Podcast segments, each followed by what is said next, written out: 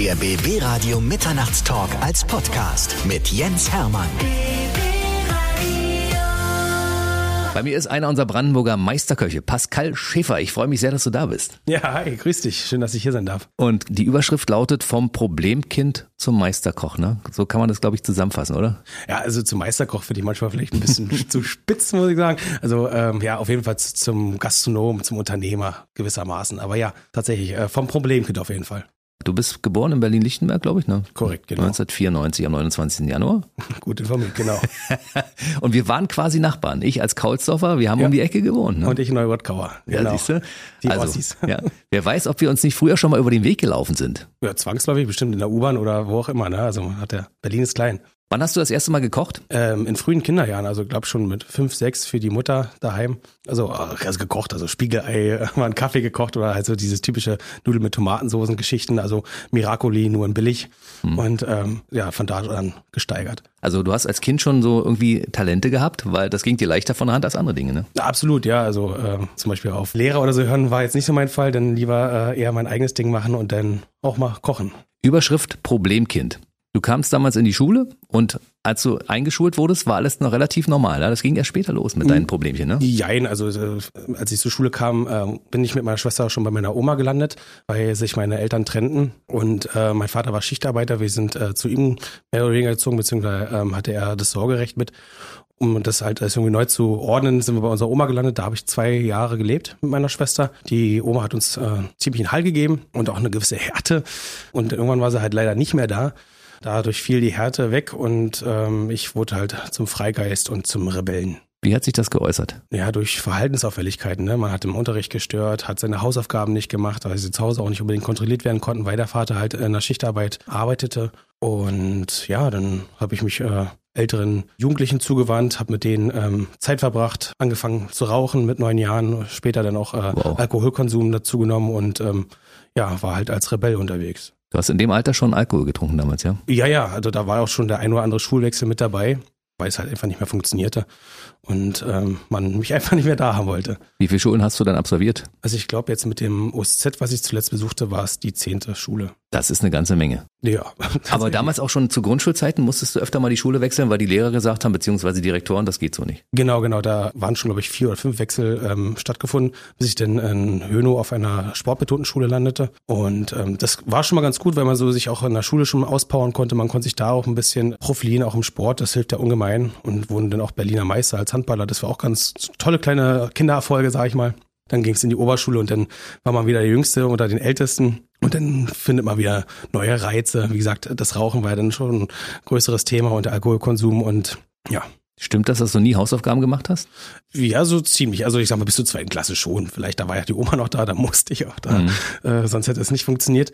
Aber ab da war eigentlich ein Cut und dann gab es tatsächlich auch mal einen Schulverweis, weil ich keine Hausaufgaben gemacht habe. Warum warst du denn so ein Rebell? Ja, ich glaube, weil mir einfach wirklich die Strenge zu Hause fehlte. Also mein Vater, also er, er konnte nichts dagegen machen. Wie gesagt, er war Schichtarbeiter, hatte meine kleine Schwester alleinerziehend als Vater und ähm, ist alles nicht so einfach gewesen. Und ich bin auch rückblickend einfach nicht einfach gewesen. Also das ist doch, ich, ich hätte mich selber, glaube ich, nicht gemocht.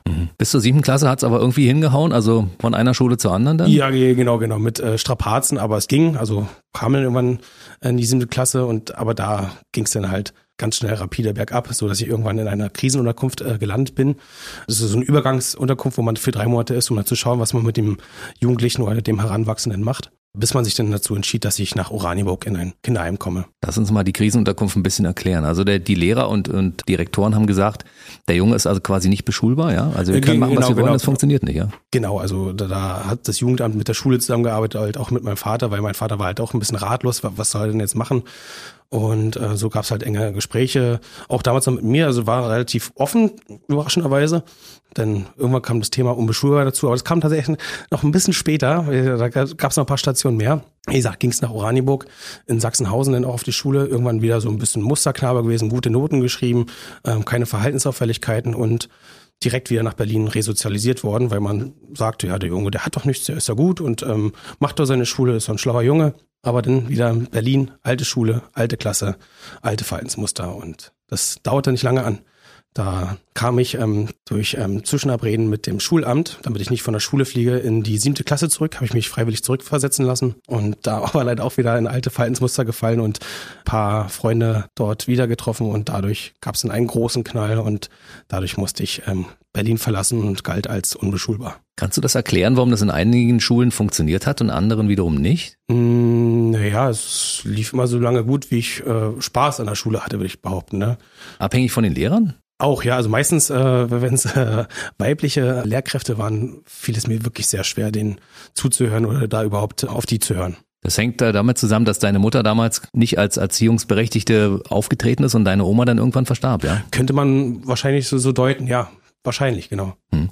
Wie ging es dann weiter? Unbeschulbar war der Stempel, den du dann bekommen hast, ja? Genau, ich war unbeschulbar, wurde dann äh, versetzt von Berlin nach Kleinzerlang, das ist bei Rheinsberg. Mhm. Dort gab es eine ähm, lerntherapeutische Einrichtung für schwerziehbare Kinder. Und dort gab es halt kleine Klassen, wo man einen äh, 1 zu 1 Unterricht hat, also quasi Privatunterricht, wenn man so will. Wie muss man sich das vorstellen? Ja, es gab halt mehrere kleine Klassen, so von sechs bis sieben Leuten stark.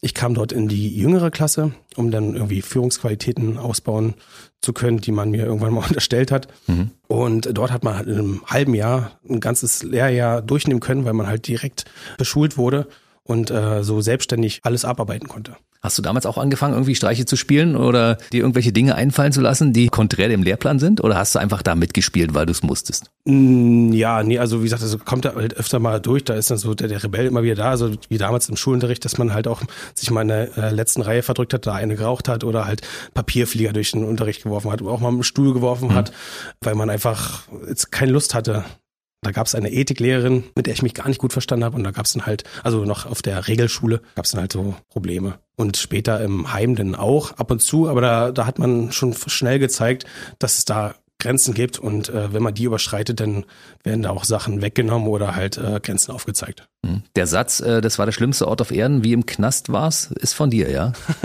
ja, also schlimmste Ort auf Erden, ja, aber es, es war schon knastähnlich tatsächlich. Also ich habe äh, immer, wenn ich die alten Betreuer dort treffe, sage ich auch, ähm, dass ich auch mal Insasse war. Insasse, ja. Hm. Ja, genau, weil es halt auch ähm, dort Stangen vor den Fenstern gab. Also man konnte die Fenster nicht fest öffnen. Es gab äh, Ausgangszeiten. Man durfte ab einem gewissen Zeitpunkt nicht mehr rausgehen. Man durfte generell ohne Erlaubnis nicht das Dorf betreten. Also man durfte nur auf dem Grundstück bleiben. Und wenn man als Stadtkind aufs Dorf kommt, also auf wirklich Dorf, Dorf, mhm. dann ist es äh, wirklich wie Knast. Aber irgendwann haben die dein Potenzial entdeckt und haben gesagt, okay, also aus unserer Sicht ist nichts gegen einzuwenden, dass er wieder in eine normale Schule geht? Genau, genau. Also äh, man schafft halt in einem halben Jahr ein ganzes Schuljahr durchzunehmen und ähm, durch das selbstständige Arbeiten hat man auch Spaß dran, weil man sofort Erfolge sieht, man arbeitet Arbeitsblätter ab und kann sich auch in der Gruppe halt dadurch beweisen, weil man sich da irgendwie ein Stück weit profilieren kann und äh, zeigt sich schnell, dass man mich doch auch da wieder resozialisieren könnte und äh, mich auf eine Regel- bzw. Außenschule, wie man es dort nannte, schicken könnte. Das war leider nicht ganz so leicht, weil der Schuldirektor vor Ort in Rheinsberg mich da nicht sofort haben wollte, weil er halt diesen Titel da sah und ähm, er möchte keine Störenfriede bei sich auf der Schule haben. Und selbst wenn, würde ich niemals in eine achte Klasse kommen, sondern wenn dann wieder in die siebte Klasse. Also hätte ich quasi das dritte Mal die siebte Klasse besucht. Und äh, das war halt äh, für die Betreuer und die ähm, Lehrer vor Ort nicht zulässig und äh, nach mehreren hin und her hat er sich doch dazu durchringen lassen, mich in die achte Klasse aufzunehmen. Siehst du, was aus dem Störenfried geworden ist, der Musterschüler dann nämlich. Ja, Weil du hast ja dann, du hast ja aber einen richtigen Raketenstart hingelegt, als du da nach Rheinsberg gekommen bist. Ja, ja genau, genau. Also man kommt ja da auf die Schule, hatte teilweise auch so einen kleinen Wissensvorschuss, weil man halt so viel im Unterricht beziehungsweise halt in dieser Privatbeschulung äh, mitnehmen konnte konnte gute Noten schreiben, halt dadurch auch sozial dann vielleicht ein bisschen besser dastehen. Und ich konnte mich auch so sehr gut eingliedern, kann schnell neue Freunde finden und konnte mich dann da zum Klassensprecher ähm, hocharbeiten und später sogar zum Schulsprecher von der Heinrich-Rausch-Schule.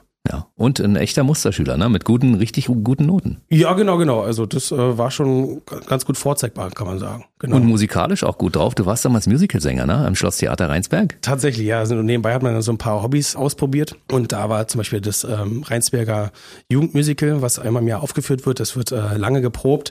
Und da durfte ich doch mehrmals äh, eine Hauptrolle als Musicalsänger bekleiden. Siehst du, dann kannst du jetzt nochmal eine Karriere als singender Koch starten irgendwann, ja? Ja, also. das, das wäre natürlich äh, die, die Spitze des Ganzen. Das wäre großartig. Hast du damals schon wieder ein bisschen Spaß am Lernen entdeckt, nachdem du da in Rheinsberg gelandet warst? Weil vorher war das ja zwischenzeitlich mal weg, ne? Ja, also das, also Spaß beim Lernen entdecken. Also ich habe das immer so, wenn es notwendig war, habe ich es mir aufgenommen. Also für, für Klausuren so mal kurz reingelesen und dann habe ich es abgerufen. Aber so direkt gelernt war das jetzt nicht so mein Fall. Also nach wie vor, das ist dann einfach äh, vielleicht an meiner ganz eigenen Methodik, da ranzugehen, aber hat funktioniert. Das hat gut funktioniert. Wissen aufzusaugen, einfach wenn, wenn du es brauchst, ne? Ja. Schnell mal lernen, also du bist ein Leichtlerner sozusagen. Eigentlich brauchst du auch nie Hausaufgaben machen, weil du guckst dir das an, was dir da an die Tafel schreibt und schon kannst es, ne? Vielleicht. Du hast dann, glaube ich, äh, in dieser Zeit in der Schule auch entdeckt, dass das Geld, was sie dir damals gegeben haben, nicht ausreicht. Das ist auch irgendwie eine spannende Geschichte. Du hast irgendwie Geld auf Zuteilung bekommen und durftest aber nicht einkaufen gehen, sondern nur in Begleitung. Die Geschichte musst du mal erzählen. Ja, genau. Also dazu ein bisschen Hintergrundinfo. Ähm, vom Heim ging es später ins betreute Einzelwohnen. Das heißt, man bekommt als Jugendlicher eine, eine Wohnung zugeteilt und hat dann dort äh, einmal wöchentlich noch einen Betreuer, der vorbeikommt, einem das Geld gibt, damit man sich selber versorgen kann. Und ähm, ich habe es mir halt leider versaut, weil ich dann halt doch mal wieder ein bisschen abgesackt bin und äh, wieder so den, den Rebell durchhängen lassen habe. Und dann wurde mir das Geld zugeteilt. Das heißt, der Betreuer ging mit mir persönlich einkaufen. Also ich durfte nicht mehr für mich frei entscheiden, wie ich das Geld ausgebe. Und damit fielen halt quasi auch die Zigaretten weg. Und Zigaretten nicht zu haben mit den paar Kröten, die ich da in der Woche zur Verfügung hatte, war ja so schon schwer. Aber dann es gar nicht zu haben, ist keine Option. Und so habe ich mir gedacht, na, dann schau, was die Leute wollen, was auf dem Schulhof so geht. Kauf mir Baguettes, mach die ein bisschen geiler, ein bisschen lecker und stehe einfach mal eine Stunde früher auf, schmier die, back die frisch auf und ähm, verkauf die in der Schule. Und so habe ich dann halt am Ende am Tag um die 25 bis 30 Euro gemacht, vielleicht sogar ein bisschen mehr. Das war dein erstes Unternehmen. Was Mein, mein erstes Unternehmen, ja. Wie alt warst du Ich zu dem hoffe- Zeitpunkt? Ich hoffe, der Fiskus hört nicht zu. Das war in dem Bereich noch steuerfrei. ja, genau, genau. Wie alt warst du damals? Ja, Damals war ich 15 oder 16, genau. Siehste? Mit 15, 16 hattest du pro Woche 12,50, die du nur unter Aufsicht ausgeben durftest. Und dementsprechend hast du gesagt, das reicht nicht hinten und nicht vorne, ich muss was machen. Ja. Und wie kam die Idee mit dem Baguette zustande? Du hast einfach Marktforschung betrieben sozusagen. Ja. Ja, genau. Also so, so ja, ganz simpel gehalten tatsächlich. Aber ja, es war, wenn man so will, Marktforschung. Und äh, in der Schule gab's halt immer Baguettes, die waren so lala, waren noch relativ teuer, muss ich sagen. Ich habe einfach ein besseres Produkt günstiger angeboten. Perfekt. Ja. Marktanalyse und alles klar, ich weiß, wie es geht, ja. Ja. Schön. Na, du hast die Mehrwertsteuer gespart, ne? Ja. So, und du hast parallel aber auch irgendwie einen Kochkurs veranstaltet für ein paar Mitschüler. Hm, Nicht Mitschüler tatsächlich, weil das war auch erstmal in der Schule, haben wir an so Kochwettbewerben teilgenommen. Der Eon Erdgaspokal war das damals, das war auch schon sehr gut und förderlich, weil da gab's halt so eine Schulküche oben, wo man wirklich äh, sowas trainieren konnte. Und so habe ich den halt angeboten, ja, ich würde jetzt einfach mittwochs hier immer so eine Kochrunde machen, wo ich hier mit den anderen Jugendlichen, die jetzt hier auch im betreuten Einzelwohnen sind, so ein bisschen das Kochen näher bringen, damit die halt auch schaffen, sich selber zu verpflegen mit äh, einfachen Mitteln. Und äh, das hat sich dann tatsächlich sehr gut etabliert und hat äh, viel Spaß gemacht. Und ähm, ja, da konnte ich halt auch schon wieder Selbstständigkeit üben und auch äh, andere unterrichten. Und ja, es half mir sehr. Ja, Aber Kochen hat dir schon immer gelegen. Das heißt, hast du das entdeckt, als du dein Praktikum damals gemacht hast in Rheinsberg im Ratskeller? Oder, oder schon ja, früher? also im, Ratskeller, äh, da konnte ich das noch weiter vertiefen, da habe ich tatsächlich einfach mal so die, die, ähm, die Realität kennengelernt. Also Mhm. grundsätzlich fing es alles mit Jamie Oliver an, wenn man wirklich so Samstag oder Sonntags Jamie Oliver geschaut hat und äh, den einfach gesehen hat, wie leicht füßig der da Gerichte zubereitet hat und mit welcher Freude. Und äh, man hat ja auch den Geschmack gesehen und die Freude dabei. Aber im Ratskeller konnte ich dann halt wirklich die, die, die Realität kennenlernen. Und auch das hat mir Spaß gemacht, einfach unter Druck zu reagieren. Und da, da gibt's halt auch einfach mal, was ich halt auch gerne mag, auch mal dieses Ruppige. Einfach mal zu sagen, jetzt fertig werden, hier, komm hier, Freundchen, angasen. Mhm. Du Und- brauchtest Ansagen zwischendurch, ja? ja, ab und zu, ne? Das gibt halt einfach ein Stück weit Halt, ne? Also du weißt halt genau, was von dir gefordert ist und du hast sofort ein Feedback. Und das ähm, gefiel mir sehr und das ist halt generell das Schöne an der Gastronomie, dass man einfach sofort ein Feedback bekommt. Und hast du damals auch gesehen, dass Köche ganz schnell Popstars werden können? Im Fall von Jamie Oliver war das ja so, dass der einfach bei einer breiten Masse auf einmal sehr gut ankam und wirklich diesen Status hatte, Popstar, ne? Absolut, ja. Also das ist natürlich auch das Verlockende. Leider auch ein bisschen schwierig in der heutigen Zeit, weil äh, viele junge Menschen wirklich mit dem Glauben dahin kommen, dass man so dann später der Koch ist. Die Realität ist ja nun wirklich anders. Aber äh, ja, wäre tatsächlich auch mal ein Traum, ne? Also so im Fernsehen äh, wie Jamie Oliver oder mit Jamie Oliver sogar arbeiten zu können. Ja. Siehst du, wir legen heute die Grundlage dafür, dass du noch bekannter und berühmter wirst. Großartig. Weil da kommt ja noch einiges, was wir in deiner Geschichte erzählen werden. Du hast dann die Schule ganz normal abgeschlossen, auch mit einem sehr guten Ergebnis in Rheinsberg, ne? Korrekt, ja. Und hast dich dann entschieden für eine Ausbildung zum Koch. Genau, Marina Wolfsbruch. Genau, eigentlich äh, sagte man mir, es soll doch lieber Abi machen. Koch ist jetzt nicht gerade die Station, wo man äh, wirklich äh, von leben kann, wo man später jemand ernähren könnte. Aber ich wollte nach wie vor ähm, Koch werden. Bin dann oft in die Marina Wolfshoch gegangen und äh, konnte dort meine Kochausbildung beginnen. Zu Beginn waren wir zwei Azubis, am Ende war ich äh, der einzige Azubi, was Vor- und Nachteil zugleich war, weil man zum einen alles machen musste, äh, zum anderen durfte man alles machen, weil man halt ja überall äh, gebraucht wurde und jeder wollte einen einsetzen und da konnte man auch da schnell auch intern quasi aufsteigen in der Hierarchie, weil man halt äh, schon relativ früh mit Fleisch arbeiten durfte. Sonst gibt's ja dieses klassische im ersten Gemüseschnippeln, ne? Gemüseschnippeln, mhm. äh, Abwasch und und und. Also Gemüseschnippeln muss ich trotzdem tonnenweise. da bleibt nicht aus. Bin ich aber heute dankbar für, weil ähm, diese Messerfertigkeiten, die wird manch ein anderer auch gerne haben. Und von dort aus durfte ich an ein paar Wettkämpfen teilnehmen, die in Verbindung mit der Schule und der DEHOGA entstanden sind, wo ich den zweiten Platz bei einem Wettkampf belegen konnte. Und dann bei dem großen Ausscheid, äh, dem Landesausscheid, konnte ich tatsächlich äh, als Landesmeister vom Platz gehen, aber sogar in allen Disziplinen. Das war ähm, sehr unerwartet und verrückt und dafür bin ich mega dankbar. Also ich wurde als bester Koch als bestes Team, als beste, äh, beste Theorie, beste Praxis ausgezeichnet. Also in allen Disziplinen das zum ersten Mal, also als einzige Person. Das war großartig und das war, ähm, ja, auf einmal wurde ich gesehen. Auch als Heimkind, der auf einmal kochen kann. Also mit 20 bester Nachwuchskoch von Brandenburg. Das war das erste Mal, dass du so ein richtig tolles Erfolgserlebnis hattest, ne? Absolut, ja. Also da wird man natürlich auch im Betrieb ganz komisch angeschaut. Also wenn auf einmal die Zeitung und äh, andere Interessierte ähm, anrufen beim Küchenchef, um jetzt gerade den Stift, wie man das ja auch in der Küche gerne nennt, sprechen zu wollen und einen Termin zu vereinbaren. War nicht immer gern gesehen. Ich war ja parallel auch mal schon in Frankreich zu der Zeit, wo es dann so einen Austausch gab, wo ich tatsächlich auch ein paar tolle Kniffe mitnehmen konnte. Und kurz darauf Abschluss, ähm, drittes Lehrjahr, Prüfung, drei, vier Monate später. Und dann habe ich mich einfach, weil ich nicht wusste, wohin mit mir und ich wollte mich jetzt nicht irgendwo binden und ähm, schon wieder der Knecht von irgendjemandem sein, habe ich mich selbstständig gemacht und habe quasi Kalles Mietkopf Service ins Leben gerufen und nochmal einen ganz besonderen eigenen Weg begangen. Das werden wir gleich mal im Detail auseinandernehmen. Ich muss noch mal kurz zurückspringen. Du hast also während der Ausbildung in der Marina Wolfsburg konntest du äh, Schüleraustausch oder sagen wir mal Lehrlingsaustausch vornehmen. Ja? Du warst also in Frankreich unterwegs und hast da kochen können bei französischen Meisterköchen, ja? Ja, genau, genau. Also in einem Ein-Sterne-Laden war ich dort in Bayeux in der Normandie. Mhm. Du sprachst sogar kein Französisch, oder? Äh, doch, man wurde tatsächlich darauf vorbereitet. Das war Echt, ja? Äh, das Projekt Leonardo nannte sich, oder Leonardo da Vinci Projekt. Und ähm, da wurde man tatsächlich darauf vorbereitet und da war eine ausgewählte Personenschaft, die dahin durfte also Köche und Servicekräfte und die durften halt in ihren Bereichen da reingehen. Und ich hatte das Glück halt wirklich in einem Sterneladen zu sein und da haben wir wirklich die französische Küche kennenzulernen, aber halt auch deren Kultur und ähm, Sitten. Wie lange warst du da drüben? Also es war ein Monat. Gut. Ein schöner Monat. Aber konntest du ein bisschen was mitnehmen für Abs dich, auch absolut, für heute? Ja? Absolut, ja. Und wie ist dein Französisch heute? Nicht so gut. aber ich meine, in deiner, äh, in deiner Vita stehen da noch andere Stationen. Du warst zwischendurch ja noch in der Schweiz, aber das war erst später, ja? Oder war das auch während der Ausbildung? Ich äh, fing erst in äh, Brandenburg an, hier und dort ein bisschen zu arbeiten. Da gab es so die eine oder andere Feuerprobe, wo man sich erstmal beweisen durfte oder musste. Und aufgrund dessen wurde man halt immer weiterempfohlen.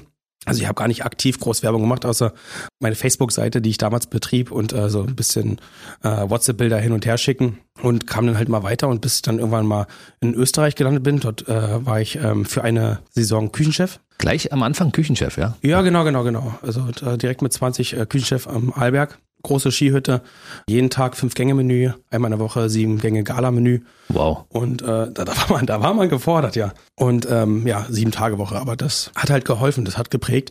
Und von dort aus ging es ähm, parallel nach Barcelona, weil ich äh, mit Freunden zusammen ein kleines Bistro eröffnet habe es waren ähm, tatsächlich äh, gute Bekannte, die man damals vom Musical auch kennenlernte. Mhm. Und äh, da hat äh, der eine Freund dort das äh, Bistro eröffnet, hat dann nach gastronomischer Hilfe gefragt und ich konnte zu dem Zeitpunkt zum Glück und habe dann da mitgeholfen. Und dann haben wir das Konzept da aufgebaut. Das gibt's heute noch, das Café Menzana. Warst schon da mal wieder zwischendurch? Äh, nee, leider nicht. Also ich würde immer gerne wieder, aber ähm, ich höre, äh, brummt der Laden ist, glaube ich, sogar aktuell auf Platz sieben. Wow, guck mal einer an. Siehst du, da ist deine Handschrift aber drin. Ja, also ich weiß nicht, wie viel davon noch von mir ist, aber es ist auf jeden Fall schön, dass der Laden noch läuft. Genau, und dann ging es wieder zurück nach Österreich. Dann gab es mal einen Stopp in der Schweiz. Da warst du ja, glaube ich, nicht nur einmal, ne? Nee, da war ich, glaube ich, äh, in Summe jetzt dreimal gewesen. Am sichersten Ort der Welt, ja. da war ich ähm, Koch für das Weltwirtschaftsforum da wo ähm, ja die Elite der Welt quasi zu Gast ist. Fühlt sich das anders an, wenn du da in der Küche stehst? Mm, absolut, ja, da wird ein bisschen mehr von einem abverlangt und äh, da halt auch äh, ganz andere Gäste dort zu Gast sind, als wie man das sonst üblich kennt. Also ich weiß zum Beispiel, dass du für die amerikanischen Präsidenten gekocht hast, also sowohl für Obama als auch für Donald Trump, ne? ja, ja, das, das kommt halt in äh, so einer Zeit tatsächlich mal bei rum. Hast du die persönlich kennenlernen dürfen? Also die direkt äh, nicht, da gibt es tatsächlich doch ein paar Instanzen, die dann sagen, also wie der Secret Service, äh, bis hier und nicht, nicht weiter, weil man dann doch äh, gewisse Sicherheitsstufen äh, nicht einhalten kann. Also irgendwie, also ich durfte nicht bis in den Raum rein, weil scheinbar irgendwas in meinem Leben doch aufgeploppt ist, weshalb ich da nicht rein durfte, aber man konnte halt das Essen für die vorbereiten. Und du hast für, für Trump ein Steak gebraten? Ja, also eigentlich fünf. Also fünf verschiedene. Ne, ne, Fünfmal also, nacheinander. Also fünf, fünfmal die gleichen, damit man eins davon isst. Ach. Ja. Und die anderen vier? Das kann anderer. ich jetzt so nicht sagen, aber die sind auf jeden Fall äh, nicht bei ihm gelandet. Stehst du da unter kompletten Druck, wenn du sagst, ich muss jetzt für den, äh, damals war er amerikanischer Präsident, für den ein Steak braten? Was ist denn, wenn das jetzt in die Hose geht?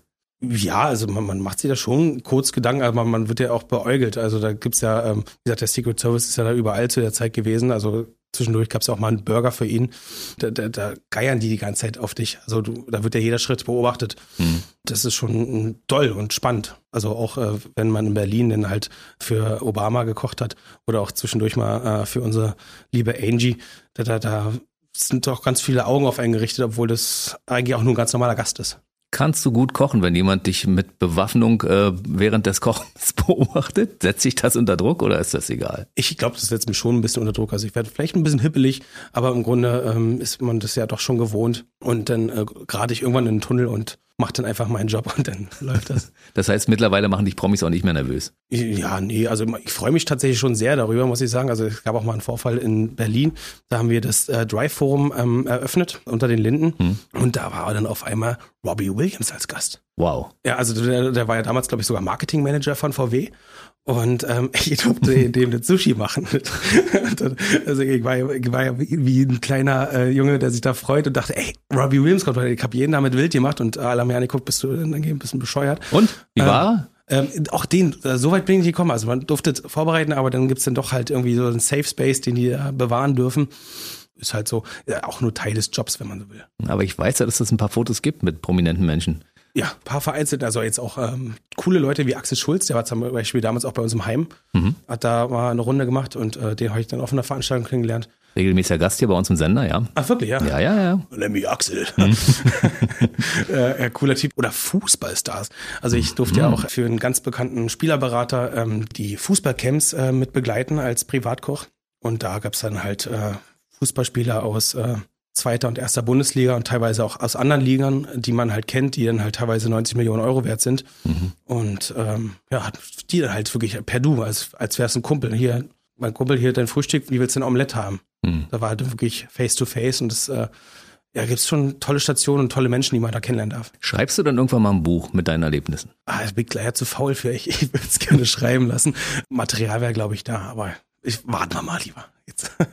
Überleg mal bitte, das ist doch der Wahnsinn. Also wenn, wenn du morgens manchmal in den Spiegel schaust und denkst, guck mal an, Pascal, was aus dir geworden ist. Das muss dir doch manchmal selbst so gehen, dass du das sagst zu dir im Spiegel, oder? Nee, nee, nee, nee, so selbstverliebt ist man ja dann doch nicht. Also es muss ja immer irgendwie weitergehen und am Ende interessiert es ja auch nicht unbedingt jemanden. Das ist heute und äh, morgen äh, mehr entscheidend als das, was gestern war. Aber stell dir mal vor, du hättest von jedem, für den du gekocht hast, ein Foto mit dir. Dann hättest du schon eine ganz schöne Wall of Fame, oder? Das wäre wirklich großartig. Es gab auch noch ein paar deutsche äh, A- und C-Promis. Es gibt halt viele Sachen, da gibt's halt wirklich eine gewisse Schweigepflicht. Ich kann halt nur die Namen aufzählen. Okay, die ich schon Name reicht. Franz Beckenbauer war dabei, ähm, so ein Ross Anthony, ähm, Lenzen, der Anwalt, Lenzen und Partner, ja. genau, der, genau, hm. Michaela Schäfer, teilweise auch auf ähm, Michaela Schäfer? Auf, auf größeren, ja, ich, ich weiß nicht, ähm, Das heißt, du musstest als Koch nackt in der Küche stehen. äh, nee, aber manchmal sind ja die Gäste auch nackt, das ist, ist schöner. Man kriegt auch was geboten für, für das Geld, was man verdient. genau, ja. genau, genau. Da gibt's schon tolle Geschichten. Wie gesagt, ich darf nicht zu sehr aus dem Nähkästchen plaudern, aber ähm, sind tolle Persönlichkeiten dabei gewesen und ich bin dankbar für jede einzelne. Aber Mietkoch ist ja auch eine tolle Idee, zu sagen, also ich bin jetzt mal der Koch und ich koche bei dir zu Hause in deinem Hotel, in deiner Location, das, was du haben möchtest. Wie, Absolut. Wie, wie bist du darauf gekommen, das zu machen überhaupt? Ich habe damals äh, einen guten Freund gehabt, also den habe ich immer noch, der Hannes, der Hans, der Kanz, sage ich immer. Der hat es damals schon in meinem ähm, Lehrbetrieb gemacht. Der war da vor Ort und ich fand es immer begeisternd, wie, wie ähm, ein Koch einfach äh, so, so eine Qualitäten haben kann, dass er von jedem auch gewollt wird, weil man passt ja nicht in jedem Betrieb rein. Manchmal muss man sich ja monatelang einarbeiten, um überhaupt erstmal in der Lage zu sein, das Pensum vor Ort halten zu können. Und ähm, dieser Mann bewies das und das fand ich ähm, toll. Und äh, der hat mich da so ein bisschen mitgenommen und hat mich halt zu der ersten Feuertaufe da gebracht. Die habe ich ähm, scheinbar mit Bravour bestanden und dann führte es halt zum anderen. Ne? Und man halt hat dieses Rastlose. Man kann sich selber ein Stück weit aussuchen, wo man arbeiten möchte und wie lange man da arbeiten möchte. Gibt halt selber ein Stück weit den Ton an, äh, was man auch, äh, was einem die Arbeit wert ist. Mhm. Wie muss man sich das vorstellen? Man bucht dich, also ich buche dich meinetwegen und sag, guck mal, was in meinem Kühlschrank ist, koch mal was draus oder sagst du von vornherein, was du haben möchtest? Das muss dann eingekauft werden oder du bringst es mit und bereitest daraus das Essen zu? Ähm, das ist äh, alles möglich. Also grundsätzlich hat man mich angerufen und hat gesagt, ich möchte dann und dann einen schönen Abend haben, entweder mit der ganzen Familie oder mit der äh, Firma oder halt auch nur mit der lieben Frau daheim. Also je nachdem ist alles möglich gewesen. Und dann komme ich halt äh, mit Sack und Pack in eure Küche und koche da. Geht das immer noch? Jetzt aktuell nicht mehr. Ich bin jetzt in die Festanstellung gewechselt, weil ich es ein neues äh, spannendes Themenfeld. Ähm, Reden wir gleich nochmal im Detail darf. drüber. Mhm. Ich habe auch eine kleine Manufaktur nebenbei gegründet mit einem Freund, wo ich ähm, regionales Wildfleisch verarbeite und daraus ähm, Wildgulasch und Wildbolognese mache und dazu auch noch das vegane Pendant mit Sojagranulat. Ja, mittlerweile bist du auch wahrscheinlich so berühmt, dass man dich gar nicht mehr bezahlen könnte, wenn du jetzt irgendwo hinkommst, oder? Ja, also es, es, es ist okay, es ist okay.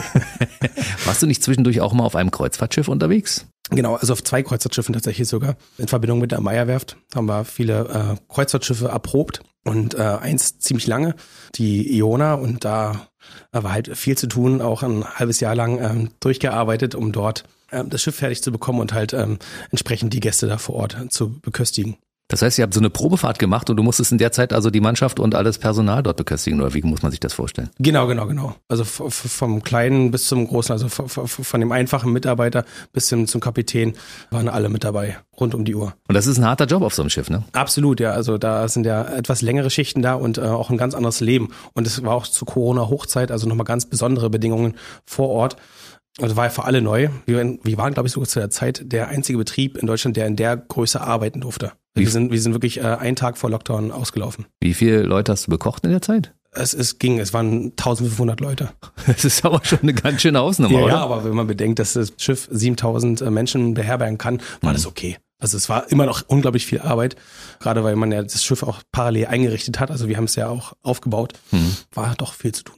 So, dann kamst du nach der Pandemie wieder und hast gesagt, jetzt geht's los. Jetzt mache ich mich aber richtig selbstständig. Ja, genau. Also pandemiebedingt, wie gesagt, die Manufaktur ins Leben gerufen und hier und da äh, Caterings äh, für Hochzeitsgesellschaften oder andere Firmenfeiern, Familienfeiern. Und dann halt auch so mehr und mehr in die Beratung reingegangen. Jetzt zuletzt auch für die Prima-Gruppe. Mhm. Die Prima-Gruppe, das müssen wir jetzt mal ansprechen, weil die Prima-Gruppe ist, das ist, glaube ich, eine Sache, die sehr wichtig war in deinem Leben, weil du hast irgendwann den Ronny Rohr kennengelernt, also ist der Chef der Prima-Gruppe und der hat dein Potenzial quasi entdeckt und hat gesagt, Junge, mit dir machen wir was. Ja, das ist so ungefähr. Also er hatte mir von seinen Visionen erzählt, äh, was er denn so vorhätte und dass da natürlich auch eine Gastronomie geplant und äh, notwendig sei und ähm, ob ich da nicht Lust hätte, da mitzuwirken. Er hat so er vielleicht da ein Potenzial gesehen und da haben wir uns äh, relativ äh, schnell und gut verstanden und jetzt äh, bin ich ein stolzer Mitarbeiter der Prima-Gruppe. Ja, die Prima-Gruppe müssen wir vielleicht kurz erklären. Das ist also ein, sagen wir mal, wachsendes Unternehmen in Neuruppin und die betreiben Hotels und Ressorts, also die nächst, demnächst an den Start gehen, beziehungsweise auch schon da sind, so Hotels. Ne? Es gibt ganz viel mit Immobilien und noch eine Sparte mit Solar und sowas in der Richtung. Ne? Genau, genau. Das war ja damals mit die größte, womit es auch anfing. Hm. Und jetzt halt äh, die Prima Resorts ins Leben gerufen mit mir in der Leitung für die Prima Gastro GmbH. Das heißt, du bist jetzt F&B Manager. Ja, Food genau sogar, wenn man so will, F&B Director. Direktor, wie viele Leute musst du da ständig mit Essen versorgen und mit Getränken? Und ja, so? das baut sich ja tatsächlich gerade auf. Also mhm. so, so ehrlich muss man auch sein. Wir haben jetzt ähm, die Bar in Neuruppin am Start mhm. und jetzt äh, ab April, Mai öffnen wir das Resort und da haben wir dann in Summe jetzt um die 600 Leute. Plus die Bar halt mit ihren da sind ja auch 70 Plätze drin, ne? Ja, genau. Ist das nicht an der Seepromenade die Bar? Genau, genau die Bar, mhm. die Bar Minimax tolle Bar, kann ich nur empfehlen.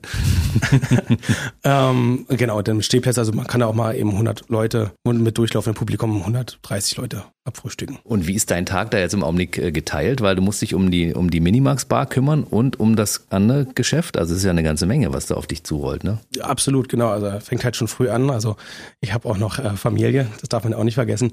Ab 8 Uhr, 8.30 Uhr im Büro. Das äh, tägliche Doing mit E-Mails und dergleichen, äh, Lieferanten anrufen, um zu fragen, ob die Ware rechtzeitig kommt. Im Ressort das eine oder andere Thema küchenseitig klären, ob da ähm, die Gewerke fertig werden und damit wir den Bau fertigstellen können. Innendesign generell parallel, denn Mittag, Nachmittag schiebt sich das dann so in Richtung Bar, wo man da dann alles organisatorische, administrative erklärt.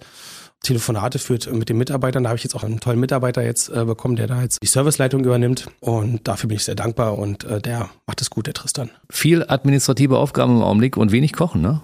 Fast gar nicht mehr kochen, außer dann wirklich, was ich mir noch wirklich vorhalte, dass ich abends was Warmes für die Familie mache. Mhm. Aber deine Talente als Koch, die ja so gefragt sind, schlafen die gerade ein bisschen ein oder ist das wie Fahrradfahren, verlernt man nicht? Ob man es verlernt, also vielleicht den Druck sofort wieder annehmen zu können, das könnte man vielleicht äh, verlernen, aber im Grunde die, die Basics, die bleiben einfach. Also ich brauche das auch manchmal. Manchmal suche ich mir dann halt besonders was Tolles zum Kochen aus, um dann halt kochen zu können oder helfe irgendeinem Freund bei einer Veranstaltung, um dann halt irgendwie nochmal dieses, diesen Druck zu spüren, weil da zieht einen an die Herdanziehungskraft. Die, das ist ja die sogenannte Herdanziehungskraft. Finde ich toll. Du bist jetzt also quasi äh, der Chef der Prima Resource in der, in der Küche? Ja, gewissermaßen, genau. Also ja. Gastronomie, also auch das Service. Aber nehmen wir mal an, es wird bei Gelegenheit da ein großes Event geben, dann stehst du auch wieder direkt mit dem Kochlöffel in der Küche und leitest deine Leute an und machst auch mit? Mm, sofern die Unterstützung benötigt wird, auf jeden Fall. Also ich bin auch jemand, der gerne mit anpackt, um halt zu zeigen, so kann man das machen. Und äh, ich bin auch ein Teil davon. Fand ich auch damals in, meiner, äh, in meinem Ausbildungsbetrieb toll. Also das werde ich nie vergessen. Ähm, wenn die Kacke richtig am Dampfen war, also wenn das Haus voll war, parallel überall Veranstaltung war, kam der Hoteldirektor runter und hat sich in die Spüle gestellt. Das würde ich mir auch so für, für mich wünschen, dass ich genauso reagiere und so möchte ich auch reagieren. Dass man halt auch den Mitarbeitern zeigt, dass man auch die dreckigste Arbeit übernehmen würde. Fehlt dir das Kochen so ein bisschen? Absolut. Also wirklich, also auch diesen Druck zu spüren, aber ich, ich schaff's leider nicht so, wie ich es gerne wollte. Also ich kriege auch immer noch viele Anfragen für halt äh, private Abende oder Caterings oder dergleichen. Aber ich kann sie leider aktuell nicht bedienen. Aber es war das Kochen, das dir das alles ermöglicht hat, ne? Ja, genau, genau. Das ist äh, schade eigentlich, ne? dass man das so halb damit begräbt. Aber es wird sich auch vielleicht wieder Zeit finden. Ich hoffe es. Erstmal muss jetzt quasi die Prima Ressort Gruppe an den Start gebracht werden. Das muss alles laufen. Die müssen alle funktionieren.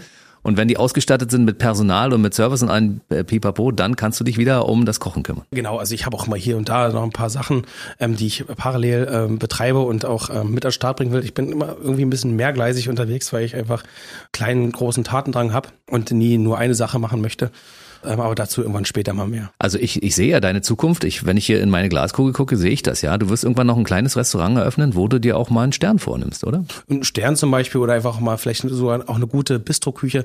Stern finde ich richtig toll. Braucht man auch einen guten Geldgeber, mhm. um das umzusetzen. Daran scheitert es meistens. Intentionen wären vielleicht da. Früher waren sie richtig groß, jetzt hätte ich manchmal auch einfach nur einen richtig geilen Döner, muss ich sagen. also wirklich einfach einen so soliden Döner, der äh, allen schmeckt und wo man weiß, der ist ehrlich. Nun warst du ja in verschiedenen europäischen Küchen unterwegs, also in Spanien und in Frankreich und in der deutschen Küche.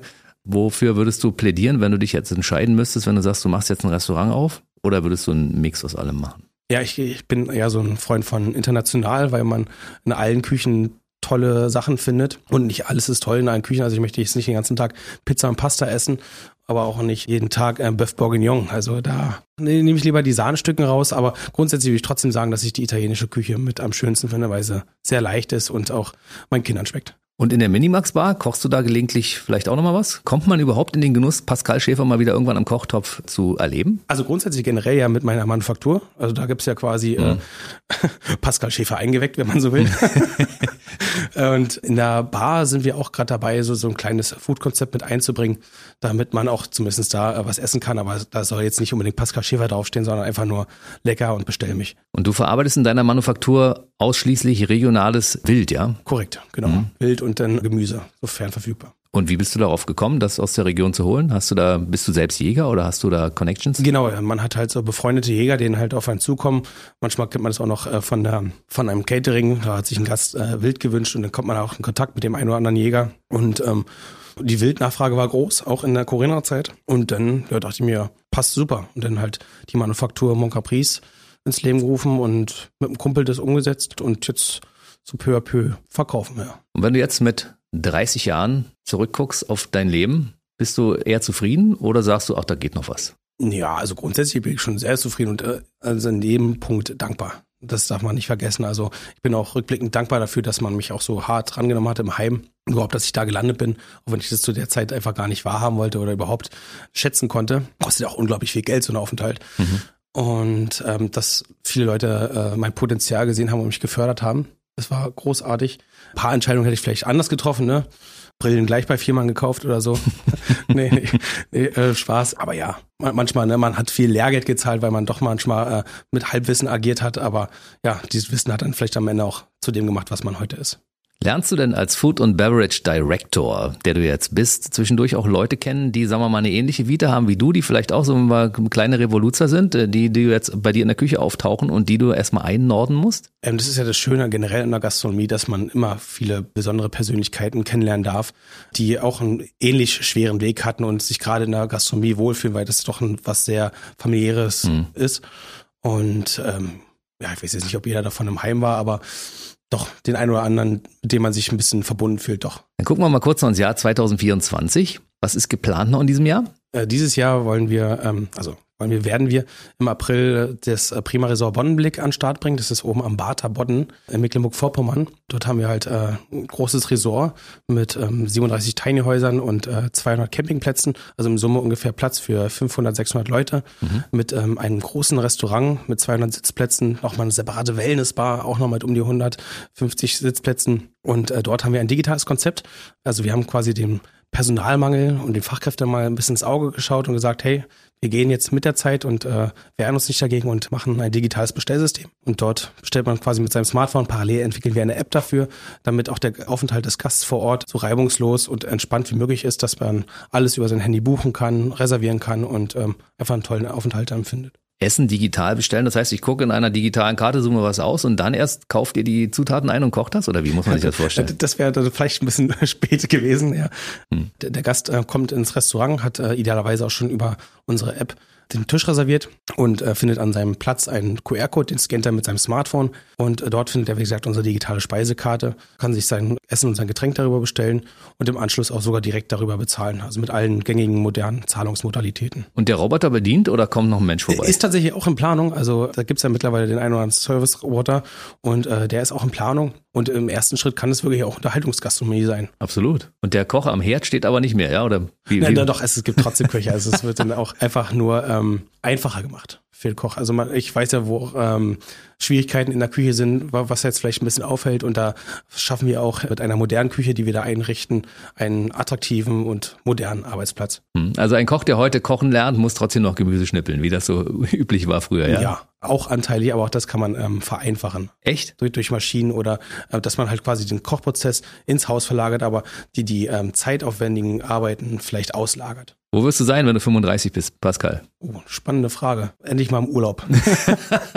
Noch fünf Jahre durcharbeiten erstmal, ja. so ungefähr, ja. Also wir äh, haben äh, viel vor. Also wir auch als äh, Unternehmen haben viel vor. Ähm, dann auch mal ein bisschen ruhiger treten und dann auch mal die Zeit äh, mit den Kindern aktiv nutzen und dann vielleicht auch nochmal was eigenes äh, wirklich auf die Beine stellen, dass man nochmal sowas, sowas für sich hat. Also jetzt nicht die Dönerbude unbedingt, aber wie gesagt, äh, ein Bistro oder ein Restaurant um die Ecke, wo man dann nochmal so als Pascal Schäfer kochen kann. Finde ich gut. Melde ich mich schon mal an und äh, reserviere mir mal einen Tisch, ne? Ja. Jetzt machen wir uns natürlich ein bisschen Sorgen, wenn du jetzt gerade deine Fühler in Richtung Mecklenburg-Vorpommern ausstreckst, um da in Zukunft zu arbeiten, beziehungsweise das mitzuorganisieren. Bleibst du denn unser Brandenburger Meisterkoch? Weil eigentlich bist du ja ursprünglicher Berliner, so ähnlich wie bei mir, aber mein Herz ist ja hier in Brandenburg. Bleibst du der Brandenburger Meisterkoch oder ist das irgendwann deutschlandweit? Ähm, nee, also ich, ich werde trotzdem unser äh, Brandenburger bleiben. Ich war ja ursprünglich Rheinsberger oder eigentlich Berliner, dann Rheinsberger und jetzt bin ich ein Neuropiner. Werde ich auch bleiben, weil wir auch in der Pipeline Färbelin haben oder bei Färbelin ähm, erschließen wir gerade einen Standort, das Prima Resort Prinzenallee, wo wir auch ähm, ganz viele Tiny Häuser äh, bauen und dort auch eine große Fananlage haben werden. Und auch die muss natürlich gastronomisch betreut werden. Auch die und die wird richtig groß. Meine Güte, aber dein Aufgabengebiet wächst quasi wöchentlich, ne? Ja, man wächst ja auch mit seinen Aufgaben, das darf man ja nicht vergessen. Und äh, ohne die wäre ich vielleicht auch, wie gesagt, nicht der, der ich heute bin. Absolut. Die Überschrift lautet ja vom Problemkind zum Meisterkoch, ne? Und so ungefähr. Da können wir an dieser Stelle jetzt mal einen Haken machen und sagen, eine erstaunliche Vita bisher. 30 Jahre haben wir absolviert. Und äh, wir werden uns in ein paar Jahren wieder treffen. Und dann machst du mal ein kleines Resümee und sagst, was bis dahin passiert ist von den Sachen, die du dir vorgenommen hast. Das würde mich sehr freuen. Ja. Und natürlich zwischendurch, wenn du einen Stern gekocht hast oder ähnliches, wenn es was Tolles zu erzählen gibt, erzähl's bitte bei uns, okay? Sehr gerne. BB Radio. Ja. Bei mir war Pascal Schäfer, unser Spitzengastronom aus der Region. Ich wünsche dir alles Gute für die Zukunft. Freue mich, dass du da warst. Und bis zum nächsten Mal. Danke. Bis dann jetzt. Der BB Radio Mitternachtstalk. Jede Nacht ab 0 Uhr. Und jeden Freitag der neueste Podcast. BB